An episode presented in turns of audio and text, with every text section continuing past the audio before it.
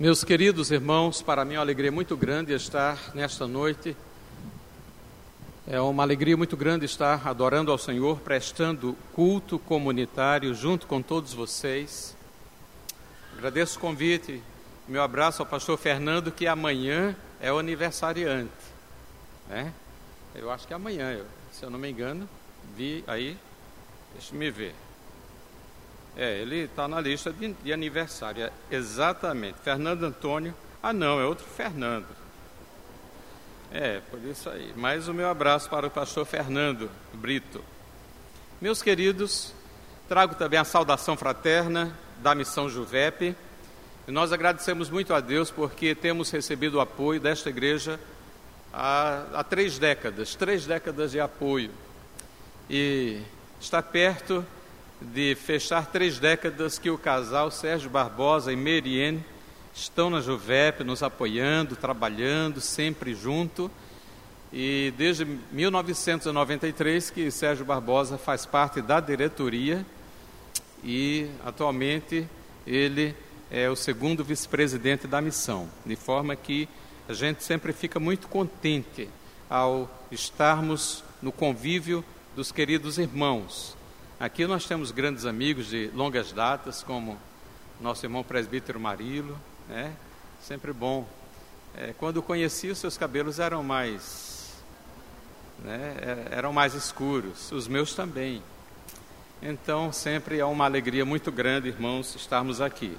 É, antes da pregação da palavra, que será baseada em Romanos capítulo 15, nós queremos falar sobre o nosso congresso anual. Desde 2010 que nós realizamos essa série de congressos e este ano será de 18 a 20 de abril, sempre é na semana da Páscoa. Até o ano retrasado, o congresso era entrada franca. O ano passado começamos a cobrar uma taxa bem acessível por causa das dificuldades dos custos. As inscrições estão abertas pelo site. Nós temos alguns pontos de venda. Um deles são as, as lojas da livraria Gospel Mix. E todos vocês devem ter recebido na entrada do culto este panfleto. Se você não recebeu, eu creio que lá atrás devem ter alguns e você então pode receber.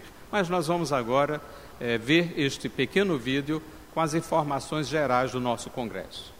O Congresso Juvep 2019 ocorrerá de 18 a 20 de abril no Espaço Gospel em João Pessoa, Paraíba, com o tema O Triunfo da Mensagem da Cruz para os Povos Não Alcançados.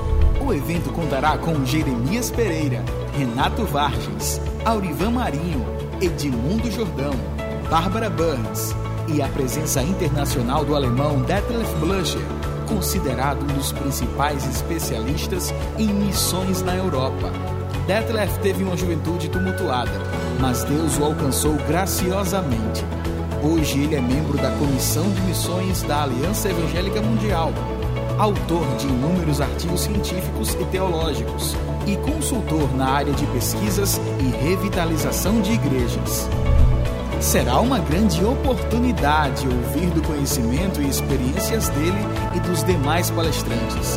As inscrições estão abertas no valor de 45 reais. Acesse congressojuvep.com.br e garanta a sua vaga ou procure um dos nossos pontos de venda. Realização Missão Juvep. Amém. Nós esperamos vocês lá. Na segunda, na quinta-feira, dia 18 de abril à noite, tem abertura com o pastor Jeremias.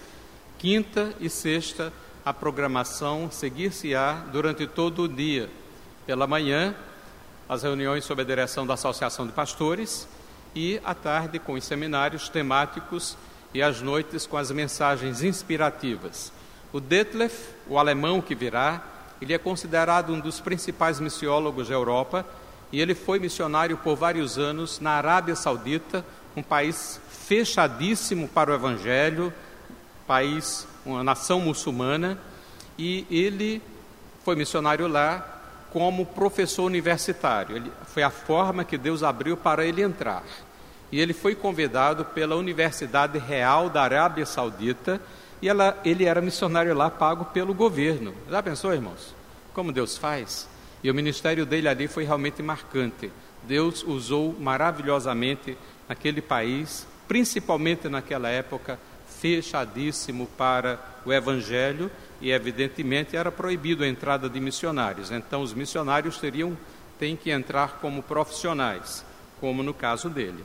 Agora, queridos, eu gostaria de falar um pouquinho sobre a missão Juvep.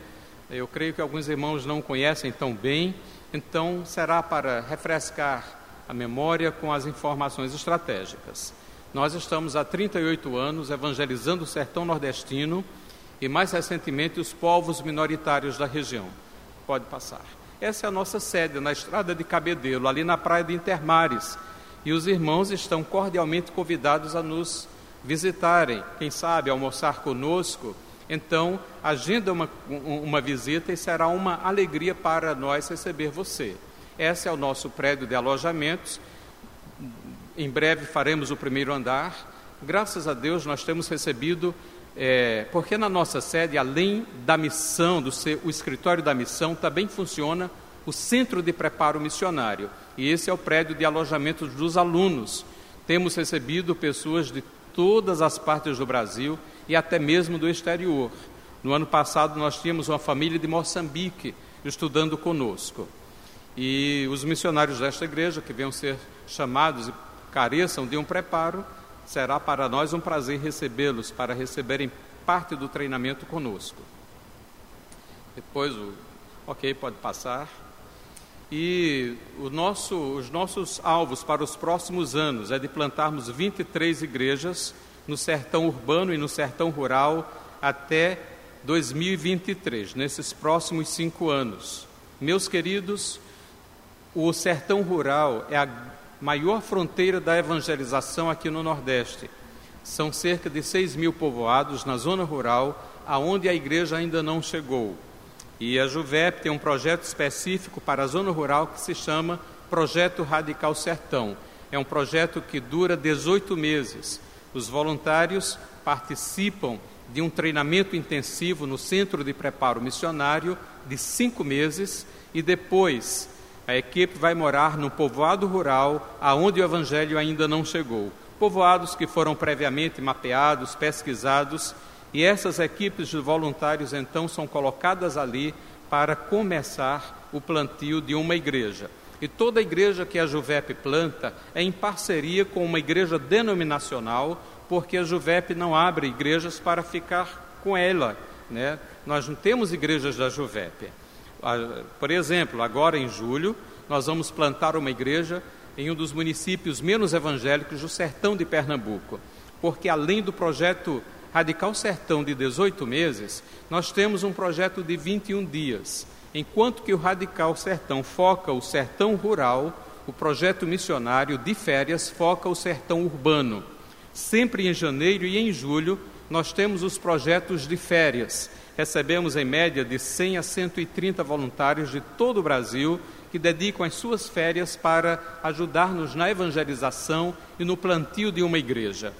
Em julho próximo será de 2 a 22 de julho e a parceria é com a Igreja Presbiteriana do Recife, também uma igreja centenária, parceira da Juvep há quase 20 anos. E temos uma missionária que estará em parceria com a Igreja Presbiteriana do Recife, abrindo essa igreja em granito. Então, para nós será um prazer muito grande recebermos voluntários daqui jovens, adultos, você pode programar suas férias e estar conosco no projeto missionário em janeiro próximo. E outro alvo da Juvep, além dos sertões, são os povos minoritários da nossa região. Os quilombolas do Nordeste é um deles. E o nosso desejo é plantarmos quatro igrejas até 2023.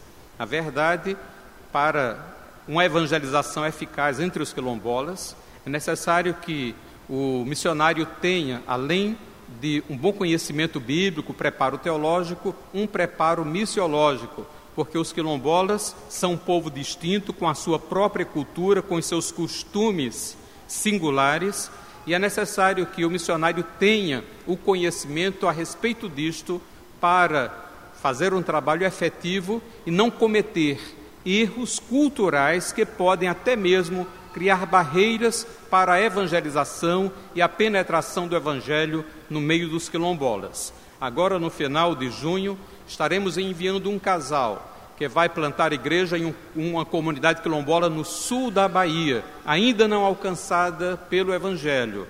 E eu peço oração por esse casal. É o Golden e a Jaqueline, ele é baiano, ela é do Rio Grande do Norte, casaram-se o ano passado, depois de estudarem na Juvep, e estarão então neste grande desafio de plantar mais uma igreja em uma comunidade quilombola. No Brasil, ao todo, são cerca de 5 mil comunidades quilombolas e as pesquisas indicam que pelo menos 1.500 delas ainda não são alcançadas pelo Evangelho. Pode mudar? E aí, foi o primeiro convertido numa comunidade quilombola no sertão de Pernambuco. E ele está fazendo esse buraco porque, diferente da minha igreja, que sou congregacional e dos presbiterianos, a igreja desse irmão é, batizava por, por, por imersão. Se fossem presbiterianos ou congregacionais, era mais simples. Então, pode passar, ele está sendo aí batizado. E ele escolheu aquele lugar no meio da comunidade, que deveria ser uma praça, mas não tem o serviço urbanizado de praça. E no momento do batismo, ele deu seu testemunho: Vocês me conhecem. Nesse lugar eu vendia produtos de feitiçaria, mas Jesus me alcançou, o poder do Evangelho me transformou e eu sou nova criatura. Foi um impacto muito grande naquela comunidade que pela primeira vez presenciou um batismo verdadeiramente cristão. Pode passar? Outro grande desafio: ciganos. São cerca de 800 mil ciganos no Brasil, ou mais. Entre eles, menos de 2% conhecem a Cristo e para alcançá-los em todo o Brasil só existem 20 missionários com tempo integral. É uma força missionária insignificante para uma população tão grande de ciganos. Os ciganos são um dos povos mais discriminados em todo o mundo. Muitas pessoas, quando vêem um cigano, mudam até de calçada, cortam caminho. Mas isso não pode acontecer nem comigo e nem com você, porque a Bíblia diz que o nosso Deus, para com ele não há acepção de pessoas. Nós devemos amar a todos os povos, inclusive os ciganos. E a primeira igreja cigana do estado da Paraíba nasceu a partir de 2010, com o esforço de missionários da Juvep na região do, de Souza. Pela graça de Deus, agora em junho estaremos inaugurando o primeiro templo de uma igreja evangélica cigana do estado da Paraíba. E nós nos alegramos muito com isso. E na nossa experiência, dos segmentos com os quais temos trabalhado, os ciganos são aqueles que apresentam mais dificuldades, o trabalho é mais difícil entre eles. Pode passar. E foi uma comunidade que nós abrimos um poço em parceria com outras organizações. Pode passar. Essa foi a tenda da primeira igreja cigana do estado da Paraíba. Nos vendavais de alguns meses atrás, essa tenda foi, né, desapareceu, foi destruída. Pode passar. E aí os ciganos, alguns não cristãos, limpando o terreno aonde seria construída a igreja. E aí, essa, essa foto já está bem antiga. O templo já está todo construído, falta apenas piso e o reboco interno. Faltam os recursos para que possamos concluir, mas nós estamos orando e, sem dúvida, até lá Deus vai mandar os recursos que faltam. Pode passar. E entre os ciganos, até 2023 esperamos plantar cinco igrejas entre as tribos indígenas do Nordeste. A gente nunca se lembra, irmãos, que aqui no Nordeste tem muitos índios. E ao todo são 58 etnias indígenas, das quais 29 não são alcançadas pelo Evangelho. Apesar de quase todas falarem o português, eles perderam a língua original, então a língua do coração deles é o português, mas apesar dessa facilidade linguística, desse acesso bem mais fácil, ainda a metade delas aqui no Nordeste não são alcançadas pelo Evangelho. Pode passar. E ao todo, irmãos, nós estamos com o desafio de plantar 33 igrejas nesses próximos cinco anos. E nós precisamos de quê? Nós precisamos que Deus levante pelo menos 33 casais plantadores de igrejas. E nós precisamos de pelo menos 33 igrejas parceiras. E o desafio que deixamos para os irmãos é um desafio de oração. Orem, quem sabe Deus pode unir-nos e esta igreja pode ser uma dessas 33 igrejas parceiras da Missão Juvep para plantarmos entre algum desses povos uma igreja pioneira. Contamos com as suas orações. Amém? Meus queridos, vamos ficar de pé para lermos agora o texto bíblico. Enquanto que os irmãos ficam de pé, eu quero fazer um pedido.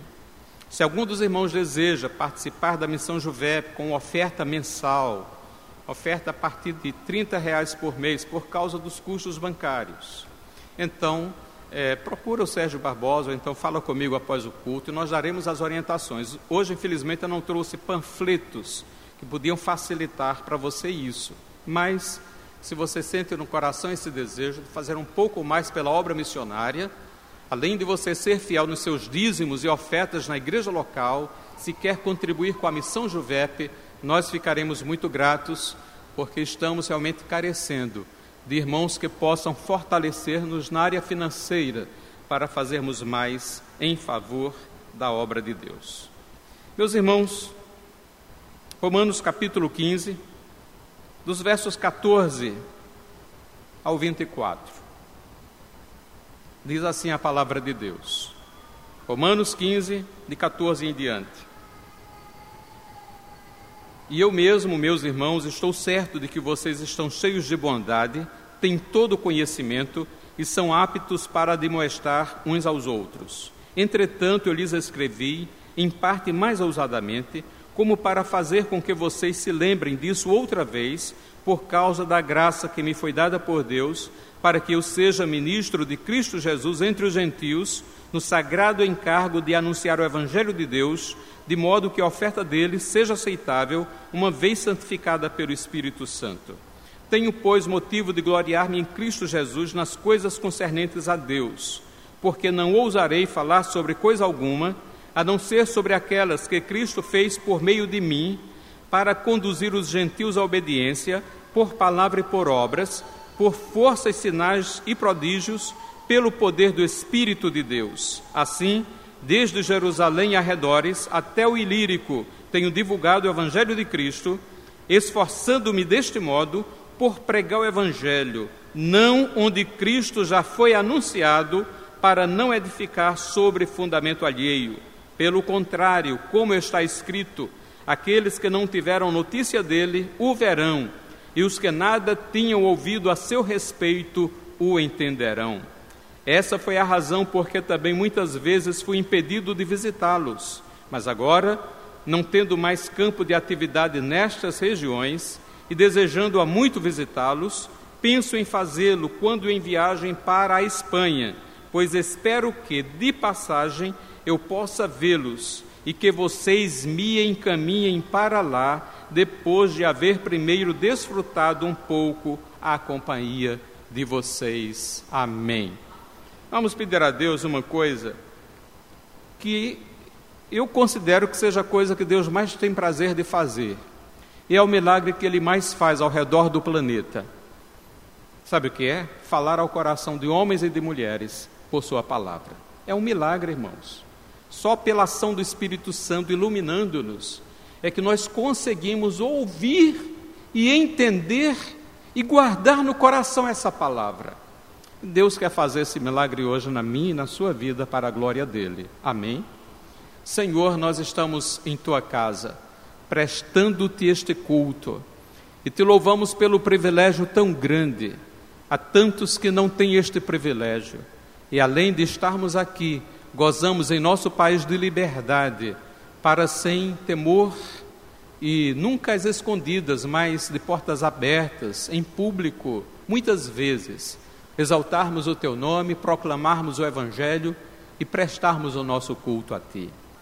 E que este culto seja aceitável, Senhor, e também te pedimos, fala aos nossos corações por tua palavra, trazendo-nos exortação, consolo, encorajamento, ó Deus, confronto, edificação para a glória do teu santo nome. Fala, Senhor, aos nossos corações. Nós te pedimos em oração, no nome santo e bendito do Senhor e Salvador Jesus Cristo. Amém. Amém. Podem sentar, queridos. Meus irmãos, o apóstolo Paulo escreve a carta aos Romanos com alguns objetivos.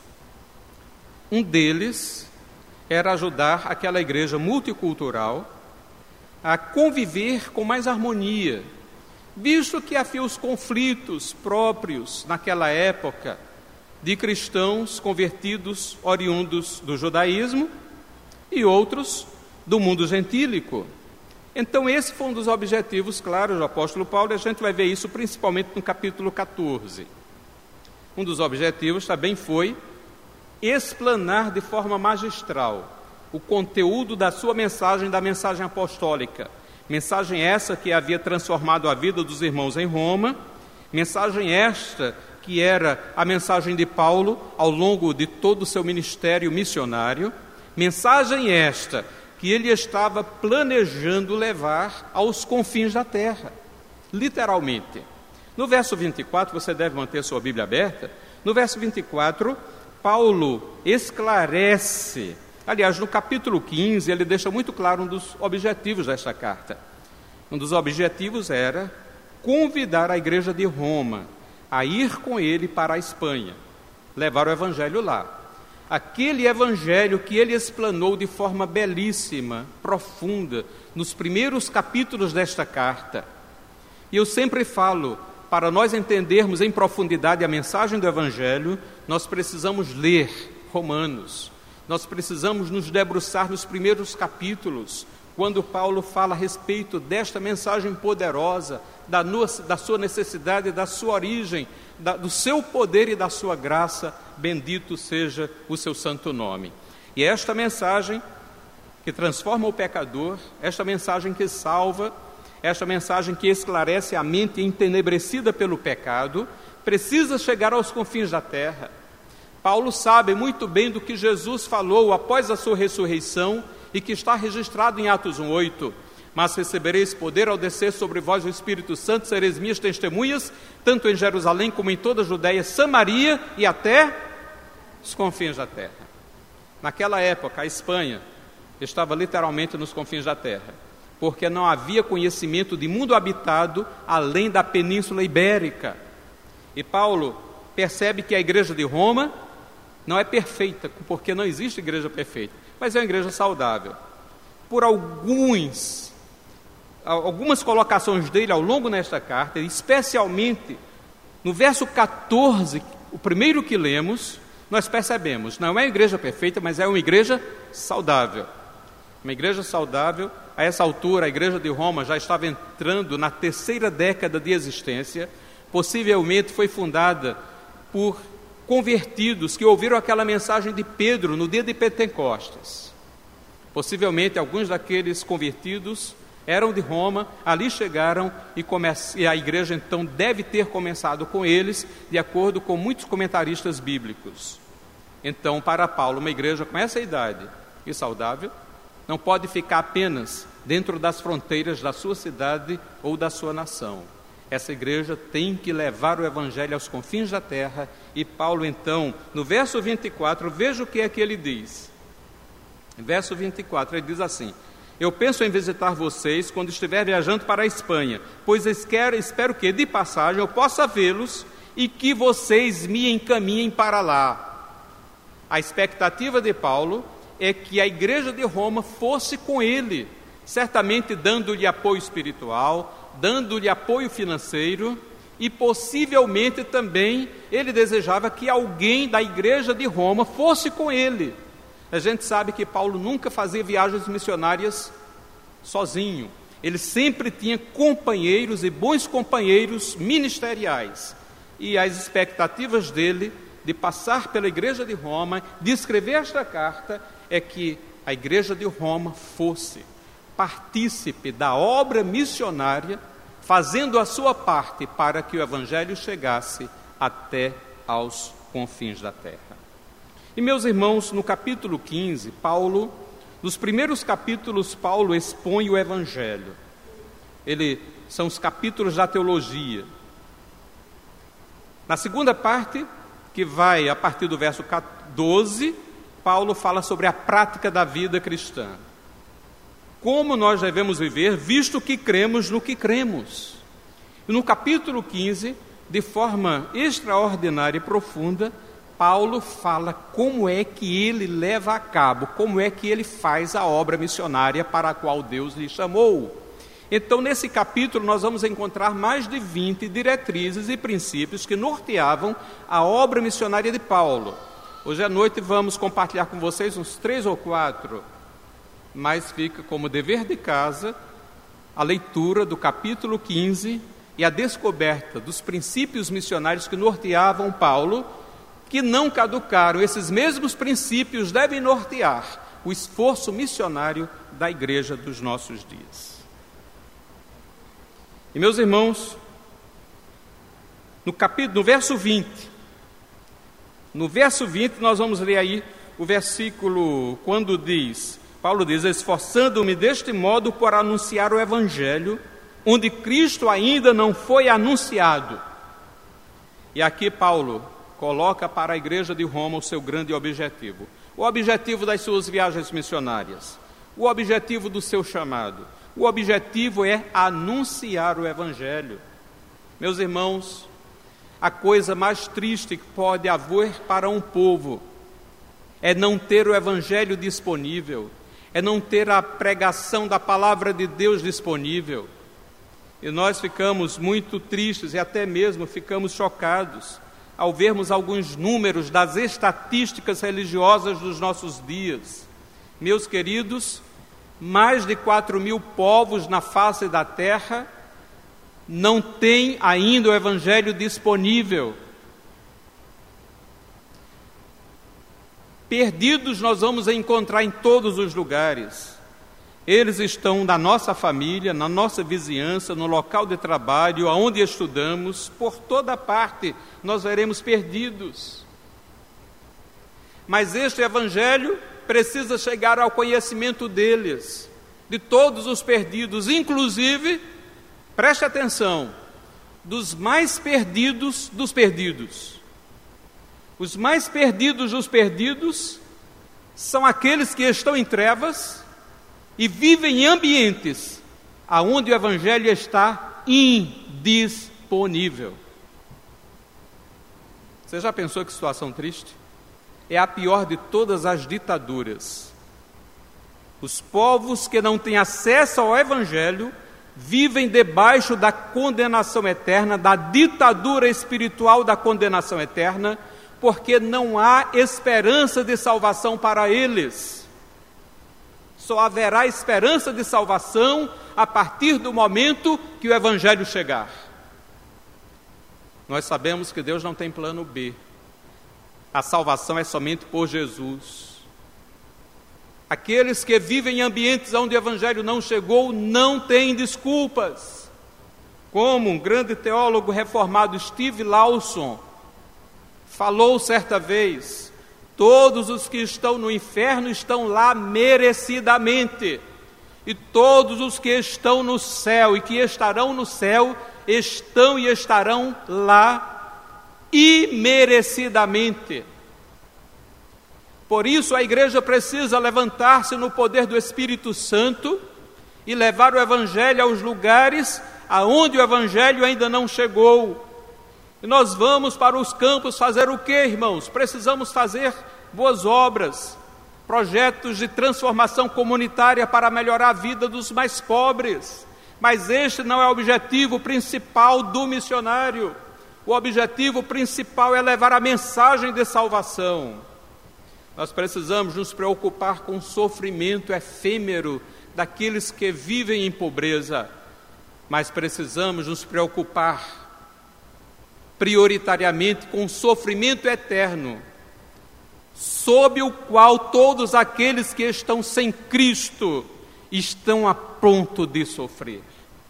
O objetivo principal de Paulo era esse: anunciar o Evangelho. Ainda no verso 20, qual era a prioridade das ações missionárias de Paulo? Paulo ia pregar a mensagem poderosa, inigualável, única, singular do Evangelho aonde? Verso 20. Você pode descobrir aí no texto bíblico o esforço, a vida. Paulo dedicava sua vida, estava disposto até mesmo a suportar sofrimentos terríveis para levar o evangelho aonde? Aos lugares onde Cristo ainda não foi anunciado. Aos mais perdidos dos perdidos. E nós precisamos eleger este foco como uma das nossas prioridades. Precisamos pregar o Evangelho em nossa cidade, precisamos apoiar o trabalho missionário naqueles lugares onde o Evangelho já chegou, mas as necessidades ainda são grandes. Mas precisamos também priorizar que parte do nosso esforço, das nossas finanças, dos nossos missionários irão para os lugares onde Cristo ainda não foi anunciado. Eu me lembro, irmãos, que certa vez, aqui no sertão, nós chegamos numa casa, aqui no sertão da Paraíba.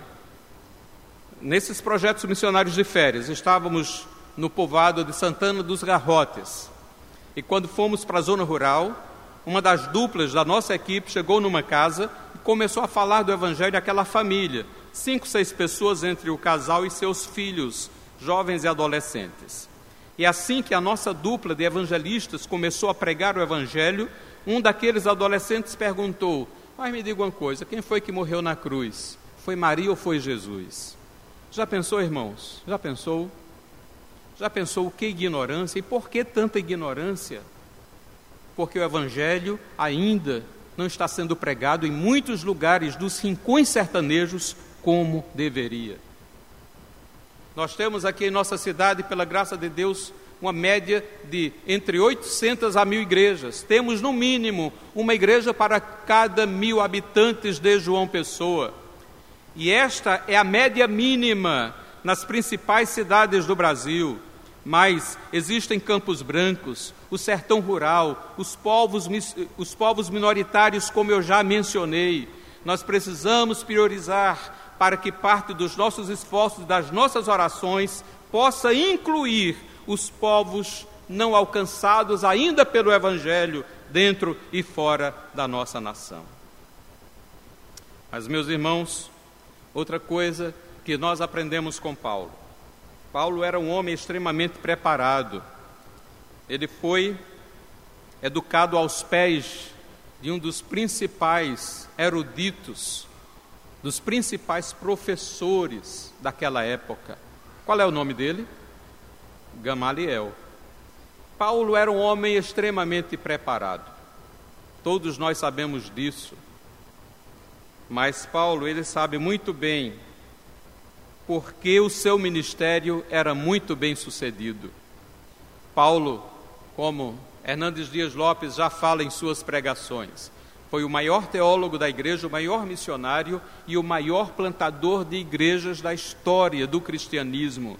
Ele foi o maior não porque ele tenha plantado mais igrejas do que todos os outros, mas porque ele plantou igrejas e estabeleceu o padrão, estabeleceu os princípios que norteiam o plantio de igrejas desde então. Princípios estes que estão escritos nas suas cartas, como aqui no capítulo 15 de de Romanos. Mas Paulo, ele sabia que toda a sua capacidade, toda a sua erudição, toda a sua ousadia, toda a sua coragem, todo o seu esforço não produziria fruto espiritual agradável a Deus se a sua vida não fosse usada pelo Espírito Santo.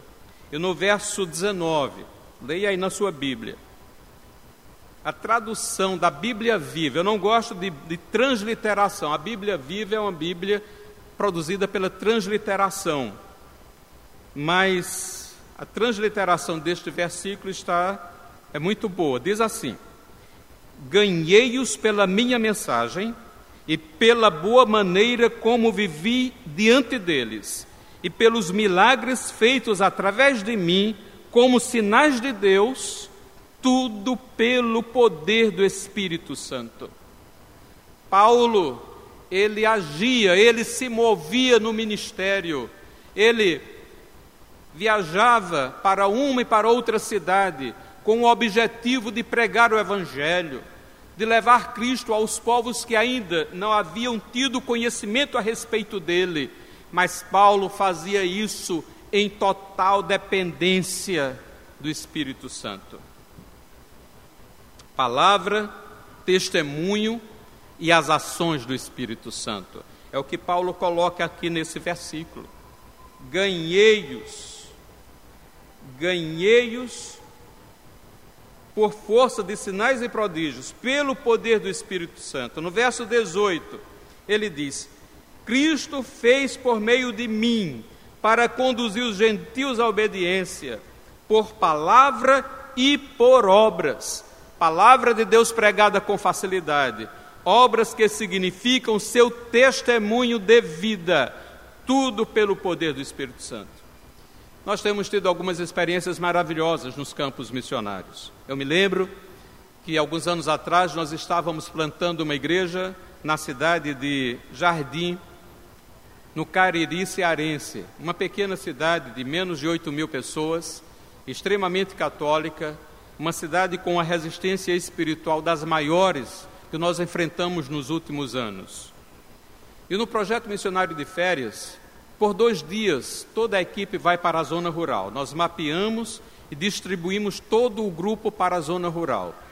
E Neidinha e Bebel, duas missionárias que estavam entrando no projeto Radical Sertão, que começava naquele ano, chegaram num povoado chamado Jardim Mirim. Chegando lá na casa de seu Manuel, quando bateram a porta, seu Manuel, percebendo que eram crentes pela Bíblia que levavam, já foi despachando. Passem para a casa de vizinha, porque nós aqui não gostamos de crentes. Mas Bebel carioca, com aquela ginga, com sabedoria e graça de Deus, começou a conversar com seu Manuel sobre a beleza daquela região, a chuva que estava produzindo aquele tapete verde nas paisagens sertanejas. E ele gostou da conversa e as convidou para entrar. E ali dentro da casa, elas começaram a pregar o Evangelho, e não é que seu Manuel gostou, e abriu o coração e disse: Eu tenho uma grande tristeza na minha alma. Eu tenho uma filha de 38 anos, que ela falou até os 5. Com 5 anos de idade ela ficou muda e até hoje ela não fala nada. E, aqui, e contou a história dela. Ela nos últimos anos estava ficando malcriada, nervosa, tentou o suicídio. E a história de Maria Aparecida comoveu o coração das missionárias, que pediram para conhecê-la. E então seu Manuel chamou, a, a moça veio, saiu do quarto, veio até a sala, e Bebel pediu para orar por ela. A família permitiu, e antes de orar, Bebel perguntou: Maria Aparecida, você acredita que Jesus tem poder? E como ela não falava, respondia balançando a cabeça positivamente. Você quer voltar a falar? Ela ficou alguns segundos sem saber o que responder, porque talvez há muitos anos ninguém fizesse essa pergunta a ela. Até que ela balançou positivamente e Neidinha e Bebel oraram por ela. Depois da oração, Bebel falou Maria Aparecida, em nome de Jesus, fale. Diga, mamãe, eu te amo. Diga, papai, eu te amo. E ela tentou falar, mas não saía nada, nenhum som né, que entendesse. Mas daqui a pouco, irmãos, por uma obra do Espírito Santo, ela, em lágrimas, correu para os braços da mãe, dizendo: Mamãe, eu te amo, mamãe, me perdoe e abraçou com o pai também: Papai, eu te amo, papai, me perdoe. E aquele me perdoe é porque ela estava consciente de que ela estava sendo malcriada, não estava honrando seus pais. E naquele momento, irmãos, foi uma alegria muito grande no meio daquela família. Os vizinhos vieram porque os, os pais começaram a falar alto, a gritar de tanta alegria, aquela alegria incontida.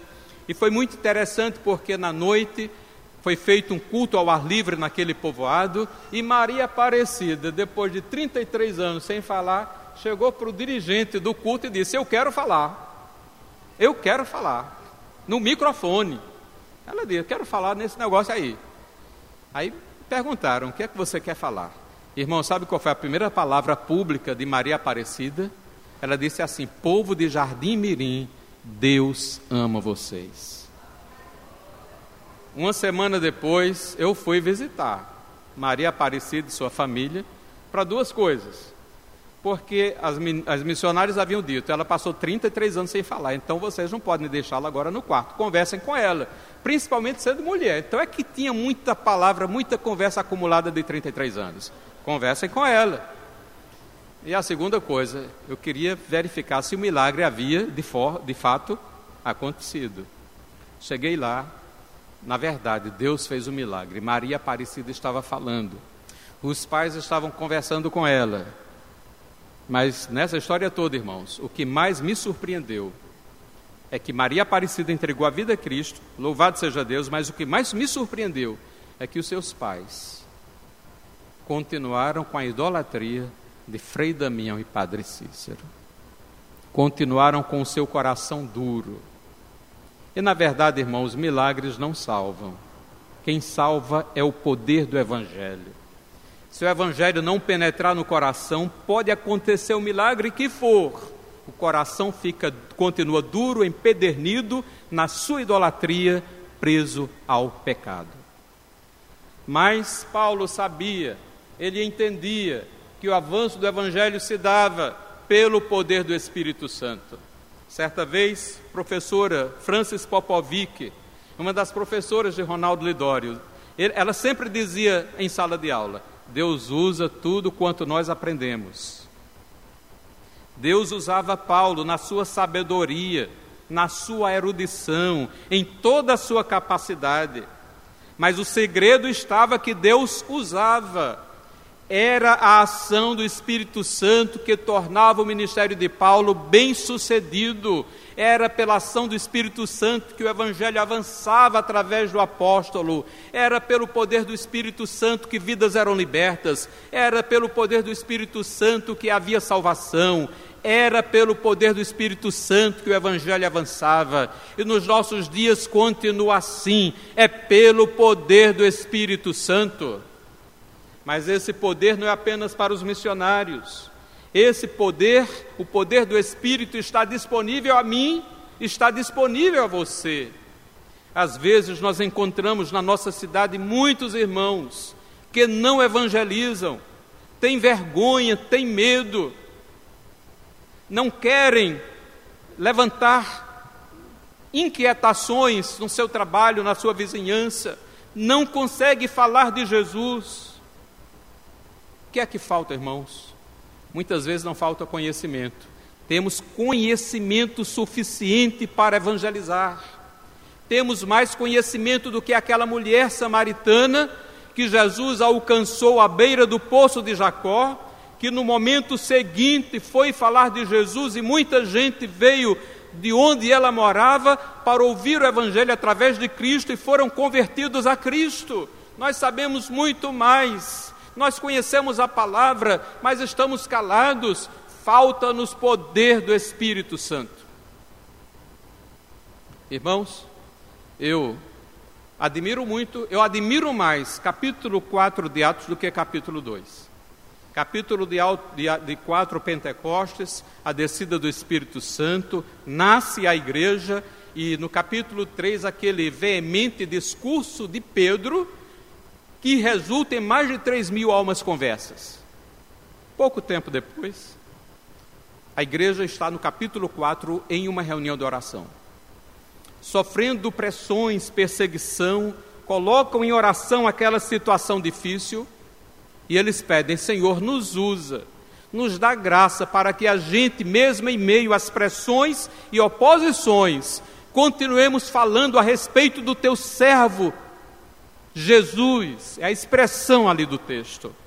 E a Bíblia diz, verso 30, é verso 31 do capítulo 4 de Atos, que o Espírito Santo visitou mais uma vez aqueles irmãos. Todos foram cheios do Espírito Santo. E qual foi o resultado? No verso tem: e saíram dali pregando o Evangelho com ousadia e com intrepidez. Nós precisamos, irmãos, intrepidez e ousadia para pregar o Evangelho.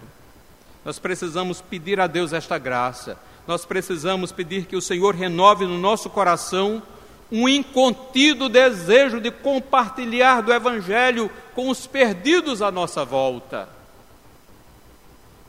Que Deus nos conceda esta graça que concedeu a Paulo. Irmãos, e para concluir, como é que começa o verso 20? Qual é a expressão, qual é a primeira palavra deste verso? Pelo menos na maioria das versões. Qual é? Esforçando-me. Esforçando-me. Paulo sabia que, apesar do desejo, do propósito e do plano eterno de Deus, de levar este evangelho a todos os povos, Paulo tinha plena convicção do seu chamado o apóstolo aos gentios, através de Ananias, com pouco tempo de convertido, ali em Damasco, o Espírito Santo revelou ao Paulo seu chamado. Ele pregaria o Evangelho em muitos lugares, pregaria até mesmo a reis, a imperadores, a pessoas muito importantes. Paulo tinha convicção de que Deus faria cumprir suas promessas, o seu plano. Paulo sabia perfeitamente do poder do Evangelho, o poder irresistível da mensagem do Evangelho para atrair a si os escolhidos. Paulo juntava toda essa convicção à sua atitude pessoal, à sua indispensável atitude pessoal e a atitude de Paulo era essa: eu me esforço, eu me esforço, eu darei a minha vida, eu estarei pronto até mesmo ao sacrifício, eu irei até as últimas consequências para anunciar o Evangelho, principalmente nos lugares onde Cristo ainda não foi anunciado. Irmãos, a pregação do Evangelho entre a nossa família, a nossa vizinhança, na escola, no local de trabalho, na nossa cidade e nos confins da terra, exige uma atitude pessoal nossa. Nossa disposição, nosso esforço. O esforço de abrir nossa boca, de enfrentarmos a nossa timidez, o nosso medo, pelo poder do Espírito Santo, rompermos estas barreiras que nos calam para fazer-nos falar. Esforço para irmos além da nossa cidade e contribuirmos pessoalmente com a evangelização dos outros lugares, de lugares muito mais carentes do que onde estamos. Esforço. Esforço físico, esforço financeiro, esforço da nossa alma, esforço emocional, esforço para fazermos a nossa parte, para que Cristo seja exaltado em nosso meio e até os confins da terra. Esforço. Algumas estatísticas indicam que 85 mil pessoas morrem por dia sem nunca ter ouvido o Evangelho. Como eu já falei, mais de 4 mil nações étnicas aonde o Evangelho ainda não chegou. Aqui em João Pessoa, talvez a gente tenha em torno de 22 a 24% de pessoas evangélicas. Aí tem evangelho de todo tipo, porque na estatística do IBGE entra os presbiterianos, os congregacionais, o pessoal da Universal, de Valdomiro, do Chapelão e assim por diante. Então, os cristãos convertidos é, é, bem, é, é menos do que esses 24% que o IBGE aponta. Então, meus irmãos, majoritariamente, nós vivemos numa cidade onde as pessoas não conhecem a Cristo. A maioria dos seus amigos não conhecem a Cristo, precisam de salvação. E cada um de nós tem uma rede de relacionamentos única, singular. Ninguém tem a mesma rede de relacionamentos que você tem. E você precisa falar de Jesus no poder do Espírito Santo, você precisa se esforçar para cumprir o seu papel de testemunha na sua rede de relacionamentos. E você precisa também fazer a sua parte para que este evangelho chegue em alguns daqueles lugares onde Cristo ainda não foi anunciado. Deus quer contar comigo e com você. Eu louvo a Deus pelo ministério desta igreja, pelo trabalho missionário de vocês, pelos missionários que vocês apoiam. Agradeço pelo apoio que nos tem dado, pelo apoio que tem dado ao seminário sertanejo que a Juvep tem em Souza e em Itaporanga. Os irmãos nos apoiam, inclusive financeiramente. Mas eu ouso afirmar que eu tenho certeza que os irmãos podem fazer mais do que têm feito. Esta igreja pode fazer mais. Sabe por quê, irmãos? Porque cada membro congregado que aqui está pode fazer mais do que tem feito. Você pode orar mais pela obra missionária do que tem orado. Você pode contribuir mais com a obra missionária do que tem contribuído. Por isso, esta igreja pode fazer mais. E eu gostaria de sugerir que este mais pudesse ser direcionado para um povo ainda não alcançado pelo Evangelho. Que Deus use esta igreja para que o Evangelho chegue em alguns lugares assim. O Gabriel, apoiado por vocês, foi nosso aluno, ele está na Espanha. A Espanha é uma nação não alcançada. Cerca de 2% dos espanhóis é que são crentes. E desses, 70% são ciganos. Centenas de cidades espanholas não têm uma igreja evangélica sequer. Então, orem pelo Gabriel e sua esposa, que Deus possa usá-los com sabedoria, com unção, com graça. Mas vão também para um outro lugar, aonde o evangelho ainda não chegou. Se quiserem com a Juvep, estamos aqui. Trabalhamos com quilombolas, com ciganos, com indígenas, Irmãos, nós estamos orando para alcançarmos nestes próximos anos oito tribos indígenas não alcançadas pelo Evangelho. E eu deixo aqui um desafio. Nós estamos com um pastor missionário indígena que chegou ano passado, está trabalhando com a Juvep, ele é da tribo terena e veio somente para nos ajudar a alcançar os povos indígenas da nossa região. Eu gostaria de fazer parceria com os irmãos e com outros presbiterianos para que uma dessas tribos indígenas fosse alcançada pela igreja presbiteriana. Já pensou, irmãos, na história da igreja presbiteriana de João Pessoa, com quase 130 anos? Deus nos usou para levar o evangelho a alcançar uma tribo indígena não alcançada do Nordeste. Que coisa, eu não sei se já foi feito isso. Eu acho que não. Eu acho que os irmãos ainda não se envolveram com plantio de igreja em uma comunidade indígena não alcançada do Nordeste. A porta está aberta. Vamos conversar sobre isso. Que Deus use essa igreja para levar o Evangelho para os povos não alcançados. É fácil? Não. Exigirá esforço? Certamente.